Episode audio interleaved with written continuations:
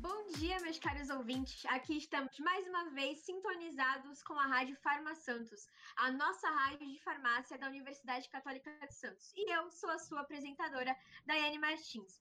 E dessa vez, voltamos com uma novidade. Estamos iniciando um quadro de podcast de microbiologia. E hoje é o primeiro episódio.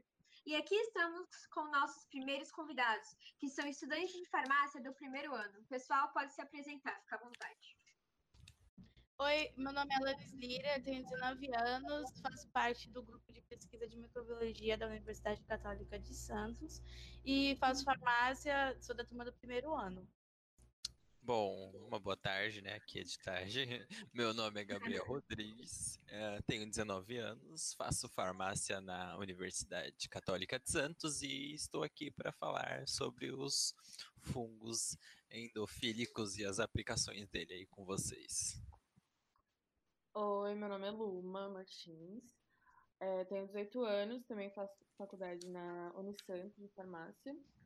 E estou muito feliz de estar aqui com vocês, podendo conversar mais um pouco sobre esses fungos não tão conhecidos. Oi, meu nome é Tayane Santos, eu tenho 17 anos e eu queria agradecer por estar aqui falando com vocês. Bom, eles irão comentar sobre o artigo Prospecção Tecnológica de Fungos Endofíticos e as aplicações na indústria farmacêutica, de autoria de estudantes da Universidade Federal da Bahia de 2016. É, antes de começar, eu queria pedir para que algum de vocês desse uma breve introdução, assim, um contexto sobre o artigo, por favor. Bom, então, o que são esses fungos, fungos endofíticos? Eles são micro-organismos que eles se encontram dentro das plantas durante todo, ou pelo menos num período aí do ciclo de vida desse, dessa planta sem causar algum dano aparente.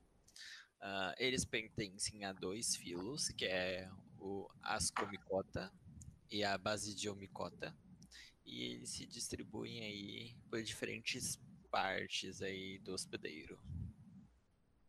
É, perfeito. É, então eu posso dar continuidade de começar com as perguntas? Bora, claro. vamos lá. Bom, vamos lá. É, primeira pergunta: o que levou a pesquisa a ser realizada?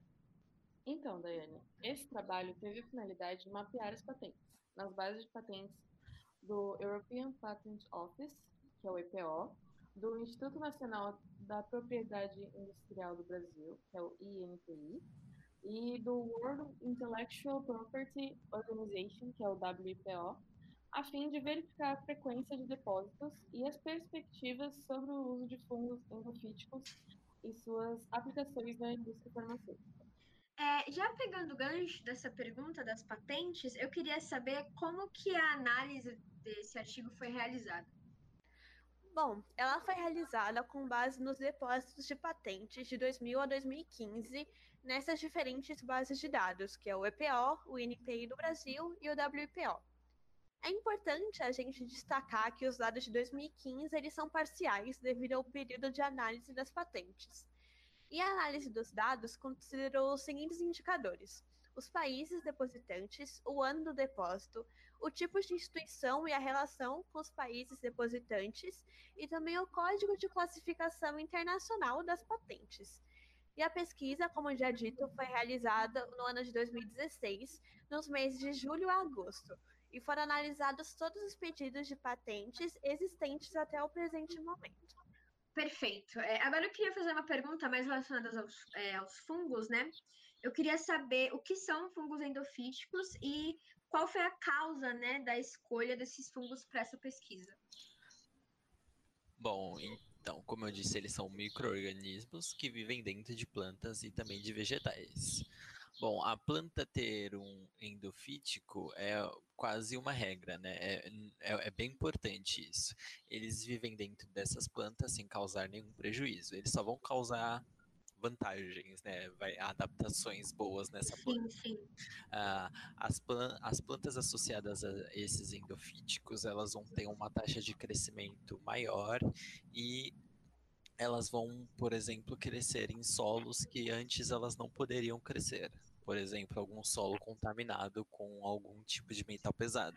Com, o, com esse endofítico, ele já vai poder crescer de uma forma diferente ou, ou do que antes não cresceria, né? Sim, sim. É, ainda sobre o fungo, eu queria saber quais são as substâncias produzidas por ele.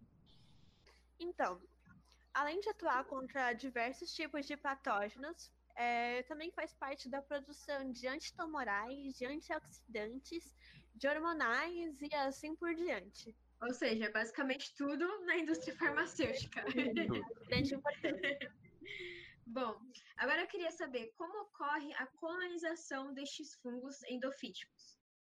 Então, Daiane, esses fungos endofíticos são capazes de criar suas colonizações através dos interiores das plantas e dos seres do reino plantae, podendo ser fungos comercialistas, mutualistas e parasitas, de acordo com cada estilo de vida de cada fungo, em que, recapitulando rapidamente, os fungos comercialistas são seres que vivem naquele ambiente se beneficiando sem afetar a outra espécie, enquanto os mutualistas, ambas as espécies vivem se beneficiando sem se afetar uma a outra, em que uma necessita da atividade da outra para exercer o papel da sua vida. Já diferente dos parasitas, eles apenas se beneficiam e prejudicam seu hospedeiro, levando à morte até do mesmo. Um exemplo desses fungos, no caso do mutualismo, são as micorrizas, que são associadas entre um fungo e plantas da espécie angiosperma. Estes fungos ficam associados ao córtex da raiz, melhorando a absorção de sais minerais e ajudando na decomposição de substâncias orgânicas. Dessa forma, as micorrizas é mutualista, já que há benefício para ambas as espécies em que, uma vez que este fungo não consegue sobreviver sem a associação das plantas, eles não afetam e nem comprometem o desenvolvimento delas.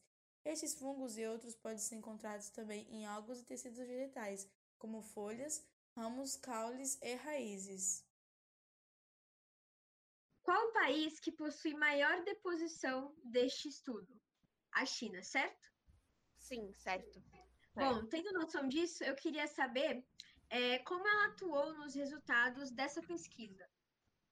Bom, como ela é a maior detentora de patentes é, aplicadas na área farmacêutica e na área de cosmética, ela possui 31 patentes depositadas.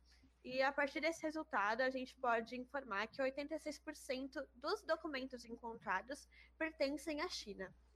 E atualmente, esse país pode produzir 8 em cada 10 produtos biomédicos campeões de vendas mundiais.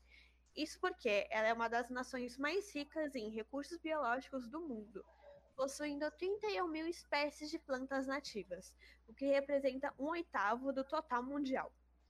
Esses recursos eles geram um grande potencial natural para desenvolvimento de ciências da vida e das biotecnologias. Por isso, o governo chinês ele considera as indústrias farmacêuticas e de biotecnologias como setores estratégicos, né? E além de impostos preferenciais e outras políticas de favorecimento, o governo ele pretende desenvolver e comercializar vacinas e medicamentos inovadores, envolvendo também o patenteamento para tratamento de doenças crônicas severas e também de infecções agudas. Bom, agora que a gente falou da China, eu queria saber qual a perspectiva relacionada a incentivos e potenciais dentro do Brasil, dentro do nosso país. Olha, apesar do nosso país ter uma das maiores biodiversidades do planeta, infelizmente ele continua nos últimos lugares do ranking de países depositantes de patentes. Nessa análise feita desse artigo, foram registradas apenas cinco patentes relacionadas aos fungos endofíticos em aplicações farmacêuticas na base de dados do INPI para o Brasil. Desse modo, são necessários incentivos que visem uma adição na produção de novas tecnologias por meio de financiamentos em pesquisa e desenvolvimento em universidades e parcerias com o setor privado na busca de excelência, especialmente na parte de biotecnologia. E além disso, apenas uma patente relacionada a cosméticos derivados de compostos de fungos endofíticos foi encontrada. Isso comprova o quão iniciante as pesquisas se encontram nessa área e mostram potencial para futuras descobertas no nosso país. Perfeito. É, agora eu queria saber o que podemos tirar como conclusão é, desse artigo, né? Então, Daiane, a conclusão que o nosso grupo chegou foi que a China foi verificada como o maior depositante de patentes sobre fungos endofíticos aplicados à indústria farmacêutica entre 2013 e 2015 na base de dados europeia. A maioria das patentes foi depositada por instituições públicas e se referem principalmente a compostos químicos ou preparações medicinais de antineoplásicos e antiinfecciosos, de acordo com o Código Internacional de Patentes. Por este fungo serem empregados a preparações medicinais, eles serão muito úteis futuramente e também revolucionários para o tratamento do câncer, já que será utilizado como antineoplásicos e também para doenças infecciosas. Foram encontrados também registros e relações a cosméticos e artigos de higiene em relação à utilização dos fungos.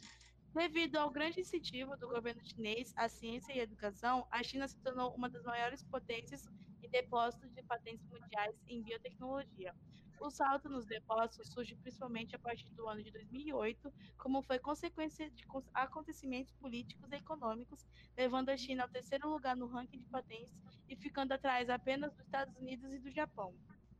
Bom, mais alguém tem alguma coisa para falar, para complementar a fala da Alanis? Ah, eu acho que aquilo que eu disse, né, sobre os fungos, eu acredito que eles precisam continuar a ser estudados, né, se aprofundar mais neles, e já que eles têm um uso não só na área farmacêutica, em outras é um áreas. muito abrangente, né? Eles, Sim. é, é, como o Gabriel está dizendo, eles devem ser bastante explorados ainda, né? Não Sim, foram explorados eles têm que ser muito explorados. Espera que o nosso país, tipo, ainda desenvolva bastante essa área, porque com certeza vai ser uma área muito próspera para a saúde Sim, da é, é um déficit no nosso país, mas né, a gente tem que procurar melhorar, né? É, com certeza. Melhorar Sempre a gente precisa de bastante recurso para isso também. É, verdade. Bom, é, então eu posso fechar o nosso podcast? Fique à vontade. Muito obrigada. Bom, foi um prazer receber vocês aqui hoje e Prazer esse foi o nosso Agradeço primeiro episódio do podcast. Eu espero que vocês tenham gostado e até a próxima. Beijinhos. Até a próxima.